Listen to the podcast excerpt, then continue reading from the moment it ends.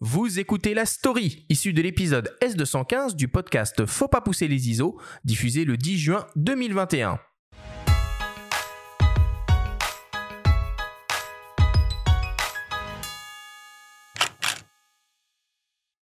Approche les animaux sauvages avec Vincent Munier. C'est le titre du dernier livre de la collection Les Nouveaux Explorateurs de la Nature aux éditions Plume de Carotte qui s'adresse aux jeunes lecteurs. Après deux opus consacrés au plongeur Laurent Balesta et à la primatologue Amandine Renaud, ce livre de 128 pages retrace le parcours du photographe naturaliste depuis son enfance dans les Vosges et ses premiers affûts, techniques qu'il privilégie encore aujourd'hui. En photo animalière, on a soit l'approche ou soit l'affût. L'approche, ça peut être payant évidemment, mais avec beaucoup plus de risque de déranger l'animal. Alors que l'affût, s'il est bien préparé, si tu sais que euh, le bon moment pour y aller, quand les conditions sont bonnes, la lumière, le vent, surtout pour pas déranger si ce sont des mammifères qu'on essaie de, photographier ou d'observer.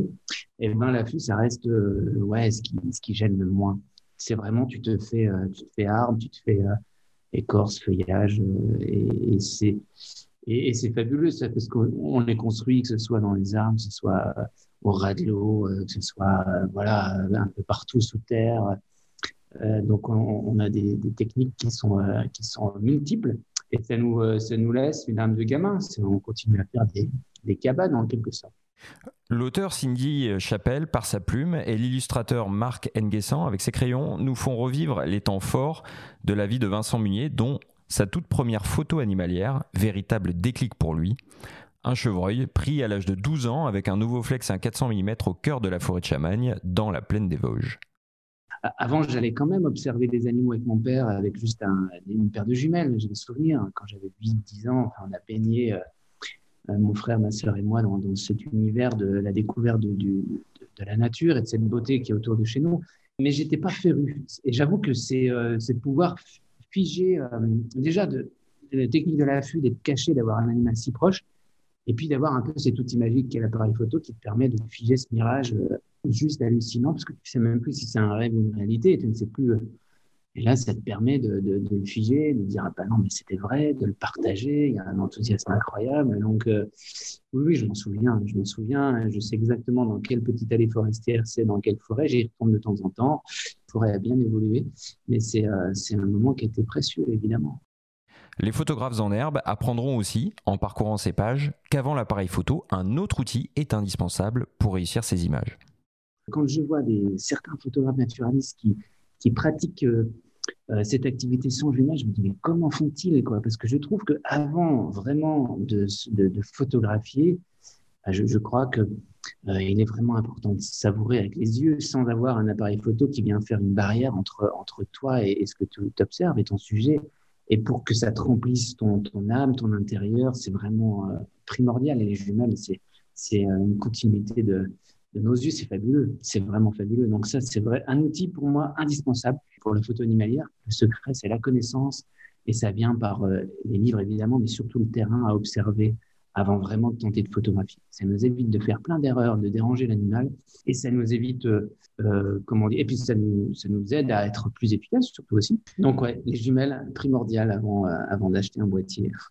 Tout au long du récit, Vincent Munier est mis en scène, en dessin, en photo, en train de bivouaquer, de construire un affût, d'arpenter le Grand Nord ou les hauts plateaux tibétains. Timide et réservé, le photographe accepte désormais plus volontiers de montrer les coulisses de son travail.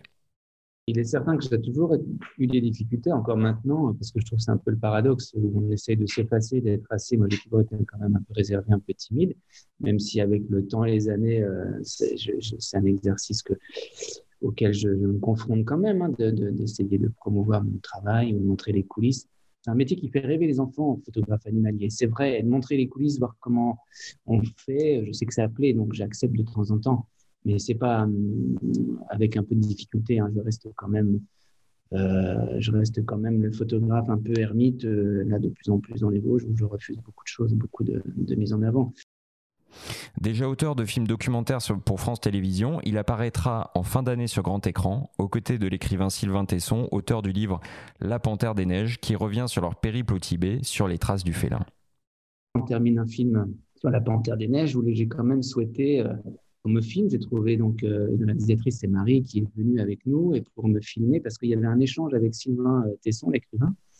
Et j'avais vraiment envie que cet échange soit filmé, non pas pour montrer un peu les secrets de comment on fait, mais pour avoir cette réflexion, c'est peut-être là où on a un petit rôle de, transmission, en tout cas, notre point de vue sur la place de l'homme par rapport aux autres êtres vivants, sur, euh, sur cette quête, sur, cette, euh, sur ces affûts. Euh. C'est pas indispensable, à mon avis. Parfois, c'est même un peu trop. réseaux sociaux, moi, j'y vais vraiment, je n'y vais jamais, finalement.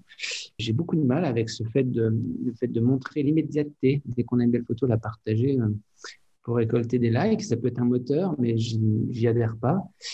Euh, et, j'essaye de trouver un bon équilibre là-dedans. J'ai vraiment besoin de faire mon métier premier, qui est d'être dehors, euh, euh, seul la plupart du temps et, sans me mettre en scène.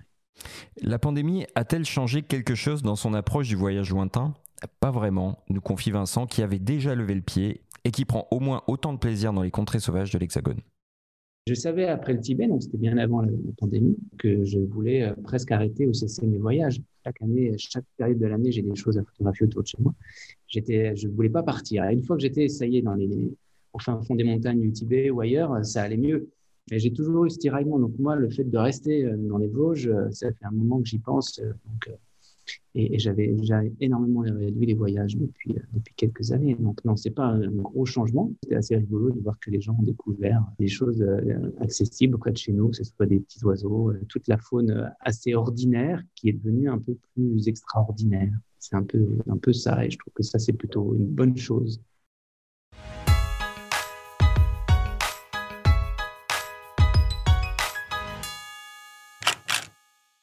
C'est pour euh, quel âge ce bouquin? Alors, euh, l'éditeur le conseille pour des enfants dès l'âge de 8 ans. Moi, je pense qu'il vaut mieux euh, le lire, en fait, à des enfants, tout simplement. En fait, c'est une espèce de biographie de Vincent Millet. Donc, on retrace tout son parcours depuis son adolescence, tous ses grands reportages, etc. Mais les d'images qu'il a faites, de dessins, c'est vachement sympa. On apprend plein de choses sur l'environnement, sur le métier de photographe. Et la part de rêve, elle est, elle est là, quoi, parce que c'est quand même un des plus grands photographes français actuels. Pour le coup, lui, il a eu déjà son album euh, RSF, euh, et c'est vraiment euh, un mec assez, assez fascinant. Tu fais toi de la photo animalière un petit peu, Franck, ou c'est un domaine qui te parle? Non, non, pas du tout. Même quand je fais des photos d'apnée, tu vois les poissons passer. Les poissons m'intéressent pas trop, mais sauf s'il y a un apnéiste au milieu. Mais euh, sur le travail de Vincent Munier, j'adore son travail et quand je l'écoute parler, je trouve qu'en photo de sport, on a beaucoup de points communs. En tout cas, moi, je trouve avoir beaucoup de points communs avec ce qu'il dit. Et j'ai d'ailleurs lu le, bouquin de Tesson euh, que j'ai trouvé très intéressant. Moi, je suis impatient de voir le film du coup. Et euh, mais par contre, je, le rejoins sur plein de points, euh, les réseaux sociaux, le fait d'être concentré sur sa photographie avant d'être concentré sur une éventuelle, comment dire, enfin de, de, célébrité quoi, entre guillemets passionnant. Ça a l'air très bien tout ça, hein vraiment. Euh, affaire à suivre du coup, le film, avant, pour la fin de l'année. On essaiera de, de voilà d'en reparler avec avec Monsieur Tesson et Monsieur Munier en fin d'année.